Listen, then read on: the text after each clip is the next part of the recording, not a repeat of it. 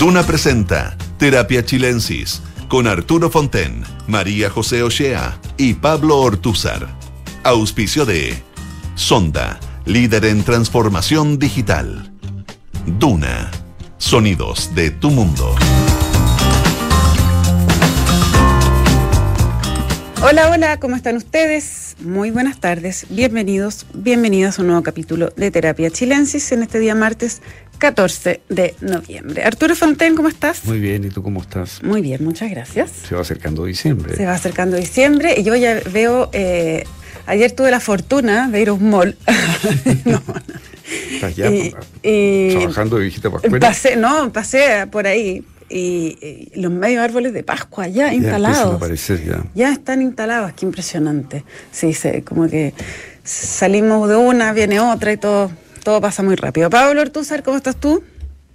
Todo bien por acá. También sumido en, la, en una sociedad de consumo donde terminó Halloween y el otro día, junto con con el remate de los, de los chocolates de Halloween ya estaban instalados los de Navidad. Los viejitos pajueros cambiaron, claro, cambió el envoltorio de calabaza por uno de, de bota.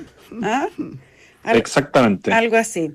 Oye, eh, bueno, igual esto que tú decís de las sociedades de masas, eh, tú estás allá, pero no sé, Arturo, si tú pudiste ver el, fin de semana que recién pasó, la cantidad de actividades que había en Santiago era impresionante. O sea, y cosas pasando al mismo tiempo que, eh, no sé, yo reflexionaba qué ganas tiene la gente como de pasarlo bien, de, salir. Estaba, bueno, la Teletón, obvio que provoca un, movimiento, ¿no? Hay, hay un algo que, funciona ahí muy bien. Eh, había varios festivales había uno, no sé, Ladera Sur, había algo en el Parque Bicentenario de Vitacura, había interescolar de atletismo, eh, había un, otro recital muy importante en Movistar Arena de un eh, de Morat, Morat, que es, a los jóvenes les gusta mucho. Eh, y el día domingo se produjo acá en Apoquindo el Red Bull Showrun que era unos, unos autos de Fórmula 1 que vinieron a hacer una exhibición y otros autos también y, estaba, eh, no sé, Chaleco López, Ignacio Casales, o sea, los grandes pilotos chilenos. Y algo que uno podría haber dicho que, que, raro, como que no, uno no engancha tanto quizás y estaba repleto, repleto, Avenida Poquindo, no cabía un alfiler eh, tratando de, mirar este espectáculo, entonces como que la ciudad estaba con, mm. estaba con muchas cosas y eso yo estuve en otra ciudad que donde también había muchas cosas pasando, que fue Valparaíso, porque era Ah, Puerto Ideas. también, claro. Y ahí oía el ensayista colombiano Carlos Granés, que tiene un libro muy interesante, Delirio Americano, y que estaba lleno, lleno de gente. Dio una entrevista también en, la tercera. Fue muy interesante, tuve una conversación con Ascanio Cavallo, eh, que estuvo muy bien conducida y que permitió como recorrer un poco la tesis de su libro, que es una tesis muy interesante sobre la relación que ha habido en América mm. Latina entre los poetas y artistas de vanguardia y la política, ¿no? los políticos como figuras muy vinculadas de alguna manera a, la cosa artística. Al vanguardismo. Incluso llegó a decir en un momento dado que él veía que estábamos en un momento en el cual las performances estaban más en la política casi que en el arte. Eh, que estábamos llenos de, artistas de la política, más que de políticos. Mm. Puso como ejemplo a Trump, digamos. Es, una muy buena eh, definición. Eh, como influencers de la política. Claro, claro, que operan, digamos, a través de actos de performance, mm. más que a través de argumentos, de razones, y que esa era una de las características de la democracia contemporánea. fue muy interesante la, la discusión y, después nos dimos una vuelta por, eh, por, el puerto y quedé con el corazón encogido. Porque de, lo mal tenido. La destrucción es una cosa impresionante. Eh, el estallido. No habías ido hace tiempo entonces. Claro, hacía tiempo que no estaba ahí, y pero sobre todo pensaba que había habido una recuperación de alguna manera. Pero sigue eh, la inmundicia que, que dejó en los en los muros el, eh, la revuelta, eh, la, violencia de esos rayados permanentes, no hay un metro cuadrado que no esté como tatuado por, eh, los edificios antiguos que quedaron destruidos, la pobreza que se ve, es un lugar impresionantemente... Te, te, impacta verlo, te impacta verlo porque como que te trae de vuelta lo que fue la ambiente de la revuelta pero ahí como que está congelada, ¿no? como que se quedó. No, no, ha, habido muy poco pintura, muy poco cuidado para rehacer la ciudad. A diferencia en Santiago, que es una gran diferencia con Santiago, una gran diferencia. Al menos en todo el eje, el eje de Plaza Italia está súper bien. Se, ha normalizado, la ciudad se ha recuperado, pero esto parece eh, una ciudad realmente decadente, eh, eh, como hundiéndose, ¿no? Es bien impresionante. tiene hasta, una, hasta un alcalde en esa línea, porque ayer le estaban a robar a la casa por encima. Sí, Verdad, verdad. Uh, not very sharp. Eh, se, ve mucha mucha pobreza, además. El, el, puerto está muy venido a menos en todo sentido. Eh, pero te digo, la, la, la, sensación de la violencia, del, del, de la intervención masiva en los muros de la ciudad, está ahí como congelada en el tiempo. Mm. No, bien triste lo, que ocurre, bien triste. Un envilecimiento completo de, las fachadas. Bueno, ¿no había una de estas fundaciones de los casos, fundaciones que iba a ir a, pintar fachadas? supuestamente ah, había una, ¿no? Que iba a ir a, embellecer la ciudad, que ese, bueno, es un caso que, que ha golpeado mucho. No sé si vieron las declaraciones de Catalina Pérez este fin de semana. Bueno, sí. Eh, bueno, se sigue enredando un poco la situación de cuándo supo el gobierno, de quién supo, ¿no? quién no supo. Ahora, lo que había dicho Miguel Crispi, que el jefe de asesores del gobierno, es que ellos habían enterado el 16 de junio. No, el 7, perdón. El 7, de junio, eso fue lo que él dijo. Eh, y lo que ella dice en la entrevista es que se enteraron los primeros días de junio, o sea que ella le contó a la subsecretaria de Vivienda, la entonces subsecretaria Tatiana Rojas, y le contó a Juan Ignacio Latorre, que era el presidente de Revolución Democrática, los primeros días de junio, como que ya estaban dando este rumor y bla, bla, bla. Pero eh, el golpe que ha provocado en, ese sector eh, ha sido tremendo, ¿no? Tremendo, eh, porque eh, se ve que ha habido un, cierto afán de ocultamiento, ¿no? Una cierta esta confusión de las fechas. Ah, es muy poco claro. Es muy poco claro. Muy poco claro. Ahora, cuando uno dice los primeros días, bueno, claro, y, después dicen el 7, igual de los primeros días. o sea, puede ser, puede ser. Pero es distinto que te digan el 2 que que te digan el 7 también. Mm. Y también cuando uno, cuando se ha afectado como la fe pública de esta manera, lo que uno sí quiere es precisión y, transparencia y poder despejar cómo se fueron haciendo las cosas. Y el análisis que hizo la Contraloría es sumamente inquietante porque habla de un modo operandi instalado en distintos lugares, eh, que es más o menos el mismo esquema. Eh, y confirma lo que, lo que hablamos hace poco, si se acuerdan del, de que los objetivos eran políticos. En el fondo era, era, una, lo que, era una plataforma de campaña, al menos, lo que da la impresión. Por, eso, por eso el modelo general. Claro, o sea, da la impresión que era una manera de crear una base política popular, como conversábamos la otra vez, ¿no? Eh, en poblaciones, en campamentos, a través de estas fundaciones truchas, porque eso es lo que eran en el fondo, ¿no? Mm. Eh, claro.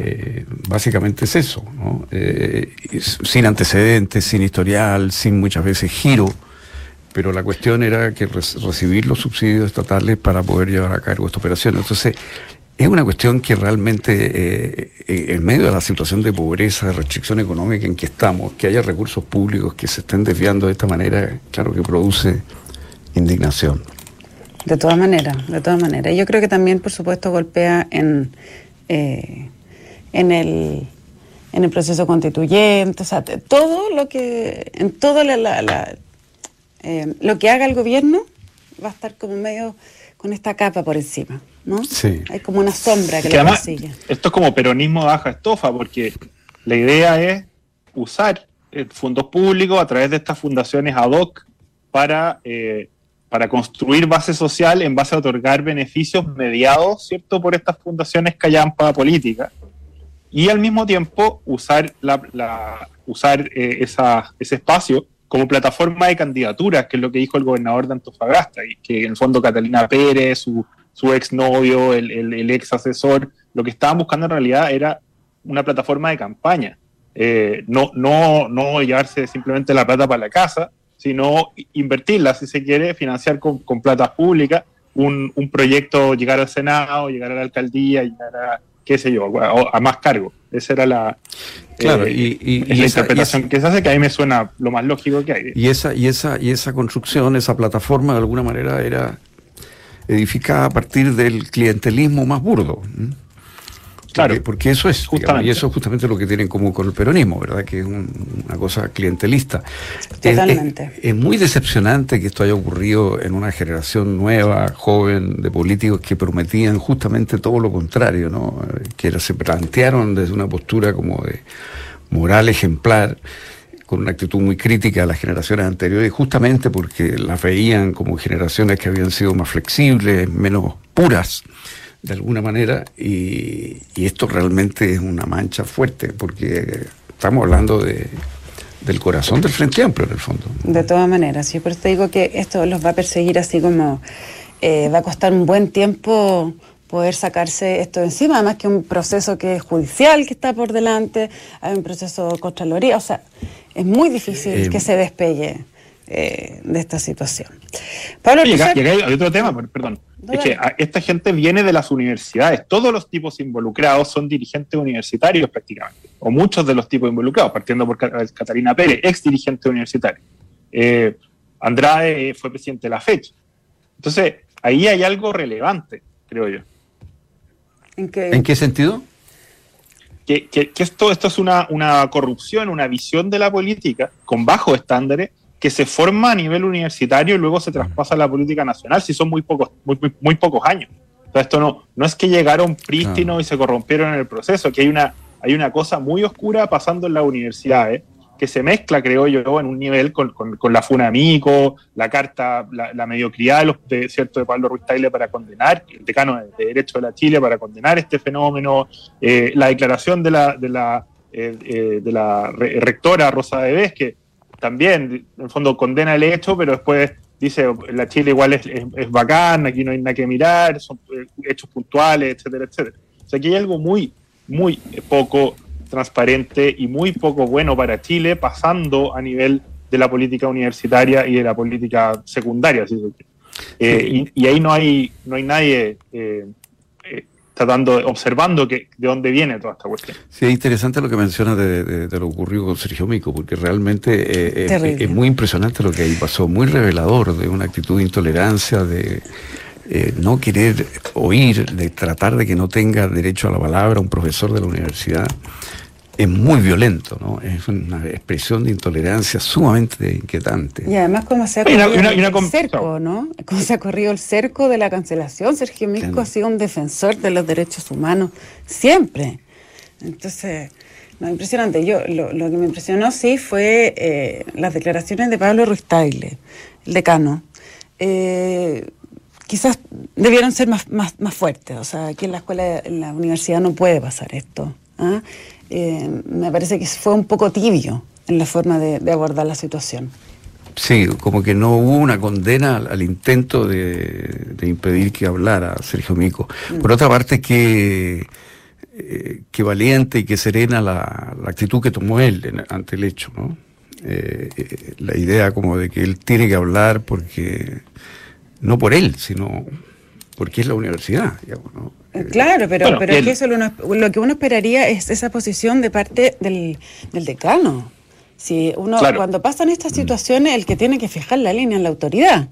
si tú eres débil, vas a dejar que, eh, de nuevo, o sea, uno no puede salir como medio excusando, Pablo le entiendo que dijo, eh, no se le canceló, a ver cómo fue, estoy buscando la frase. Que lo dejaron hablar y lo dejaron al final. Claro, no profesor Mico no fue, algo valioso, no fue censurado ni se le impidió el ingreso a la facultad. Mm.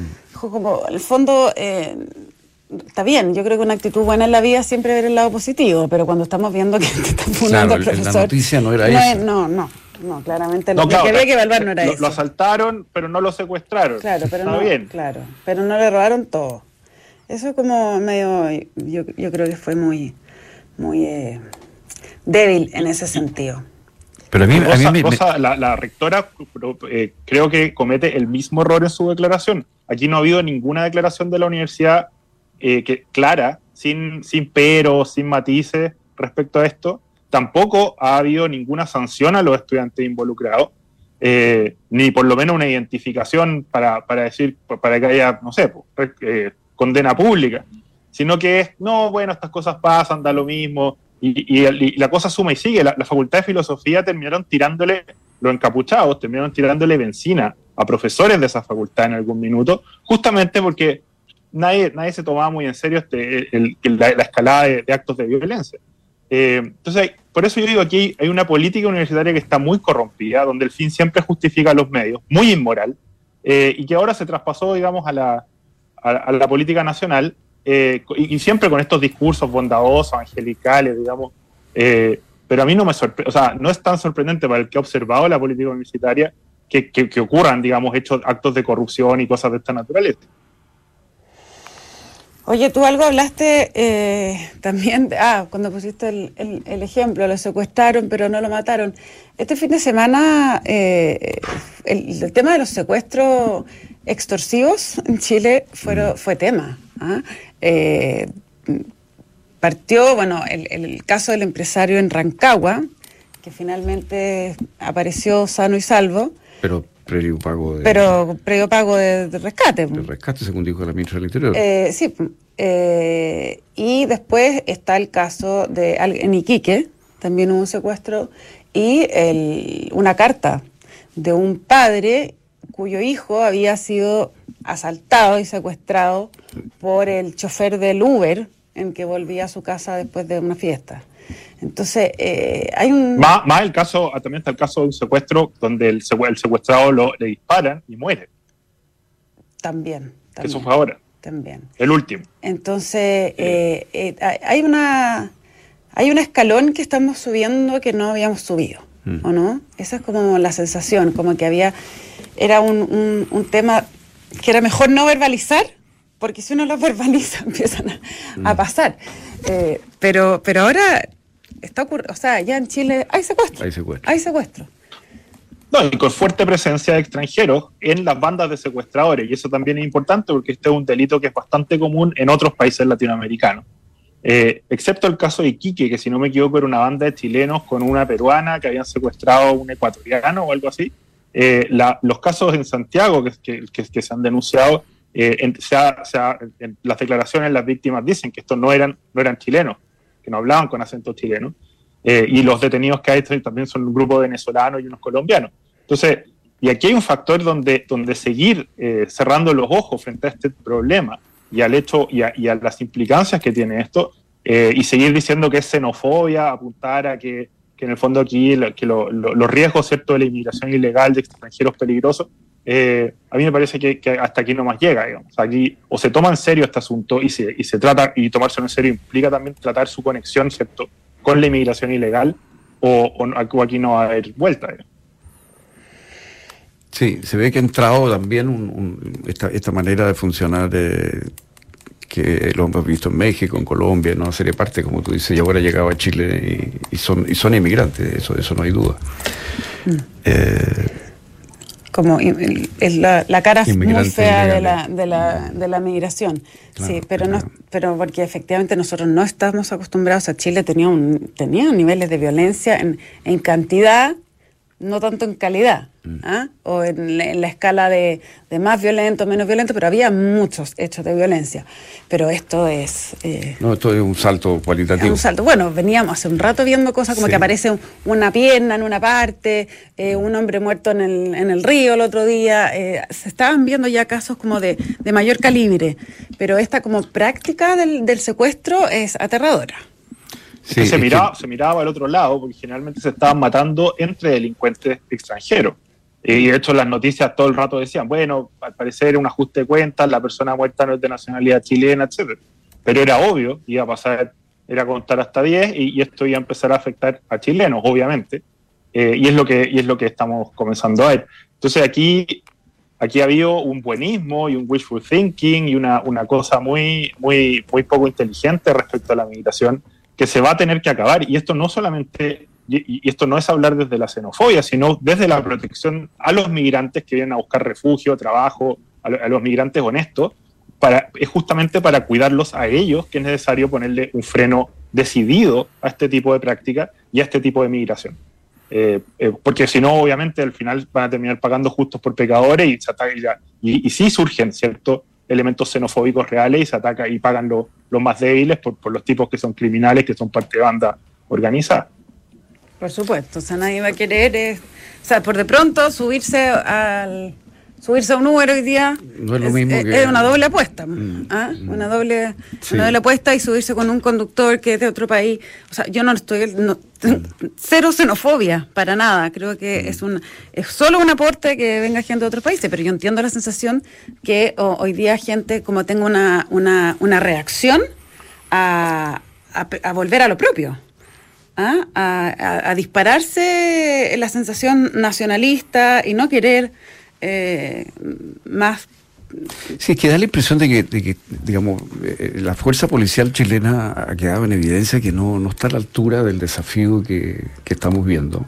Eh, y la inmigración tiene mucho que ver con eso. Y también la revuelta, yo creo que también puso eso como en el tapete de alguna manera, ¿no? Como que la fuerza policial no, no da. No daba, no, no sabía funcionar bien. Y... Ahora, pero ¿en qué quedó todas las reformas que se iban a hacer después del, del, estallido, porque, eh, bueno, hemos hablado acá mil veces, tú eres un claro eh, defensor de la idea de aumentar la cantidad de carabineros. Sí, yo veo que es lo que piden todos los alcaldes. Pero no, pero no pasa, entre otras cosas porque, claro, tenemos restricciones presupuestarias muy fuertes. Entonces, más bien lo que tendemos es a pedirle a las Fuerzas Armadas que, que desempeñen papeles policiales para los cuales no están preparadas y que no es su papel real en lugar de aumentar y preparar bien la fuerza policial. Pero todo eso supone poner recursos ahí eh, y, darle a esto la importancia que efectivamente tiene, digamos, ¿no? Y yo creo que la población está muy muy, muy desesperada por este tema, ¿no? Ahora, esto no es ser contra eh, inmigrantes para nada, digamos, de luego, a mí me llama la atención lo que ha pasado con las atletas cubanas, por ejemplo, eso estamos hablando de otro mundo, digamos, ¿no? Pero, pero o sea, hay que pensar de que son 10, ¿no? Son 10. ¿Siete? Eh, siete, creo que eran deportistas. deportistas que, que abandonan, digamos, la, la, selección sin tener su pasaporte en la mano, o sea, que podrían ser más si a lo mejor tuvieran el pasaporte en la mano. Eh, lo cual habla un poco del, del, régimen restrictivo que se vive en Cuba, ¿no? De la, y, y las declaraciones que han hecho las declaraciones que han hecho son verdaderamente impresionantes, ¿no? O sea, esto de que declaró una de ellas de que podía ver a la familia dos veces al año, mm. eh, personas que están absolutamente concentradas y manejadas por el Estado para ser deportistas de, excelencia, ¿no? Eh, Lo que le arruinó, le arruinó la aceleración a Lautaro Carbona, que estaba tan feliz que la isla de Cuba lograra estos resultados siendo, siendo una isla pequeña y pobre. Eh, pero claro, eh, usando esclavos para las competencias, eso puede, puede que saquen mejores resultados, pero quizá no es el medio, el mejor medio, ¿cierto? Bueno, claro, o sea, es, clarísimo que, aquí no se respeta nada, digamos, para, para producir rendimiento, que es una propaganda política para, para, el gobierno, en el fondo. Entonces, esta gente tiene su vida completamente dedicada a esto, no hay vida privada, no hay libertad de ningún tipo, y además mucha, mucha, mucha miseria. O sea, eh, impresionante las cosas que han dicho. Bueno, ese es el otro lado de la inmigración, ¿no? Eh, eh, y estamos llenos de inmigrantes que son gente valiosa, que está trabajando, que, que tiene mucho que aportar a Chile. O sea, estos comentarios no son para nada anti-inmigración per se, pero la inmigración ilegal y la inmigración de personas que entran sin documentación y que obviamente están entrando con intenciones de delinquir, que son de delincuentes, es ahí donde nosotros necesitamos un, Estado muy robusto. Y lo que tenemos no da Al final, la, migración ordenada es la que protege al migrante, la que protege su prestigio, su capacidad de ser, ser aceptado, integrado. Tú ahora lo decías, que tomar un Uber con alguien extranjero ya no te da un poco de miedo, bueno, obvio. Entonces, eh, tener un régimen de migración ordenado es, lo que asegura al migrante ser recibido en paz y, mm. poder, digamos, desplegar y buscar, buscar una vida como él quiere. Eh, no tenerlo lo condena a pagar a él por el desprestigio, ¿cierto? Y el miedo que generan sus compatriotas delincuentes. Y a esos otros lo que tenemos que hacer es no recibirlo y si lo encontramos acá, despacharlo a donde sea. Y en ese sentido, ¿cómo ven ustedes la norma que se está que se introdujo en el proyecto constitucional que, vamos a votar, que plantea que la idea como de expulsar al, inmigrante ilegal en el menor tiempo posible, que lo más rápido posible, que ha sido muy discutida. Sobre todo discutida en el contexto de los panamericanos también, ¿no? Que había mucho mucho eh, en el mundo, de Daniel Matamala las migraciones son solo cosas buenas y y, ganamos muchas medallas gracias a eso y nada más. Pero, pero a veces a ver si les toca ver, digamos, eh, el resto del el resto de la realidad que no es tan, que no, no pinta tan bien. Así es. Pablo Ortúzar, se nos acaba el tiempo. Muchísimas gracias por esta conversación. Perdón, estoy metiendo ruido aquí, se me caen las cosas. Muchas gracias por esta conversación en este día martes. Eh, les cuento a ambos que la transformación digital de tu empresa nunca estuvo en mejores manos. En Sonda desarrollan tecnologías que transforman tu negocio y tu vida, innovando e integrando soluciones que potencian y agilizan tus operaciones. Descubre más en sonda.com. Sonda Make It Easy.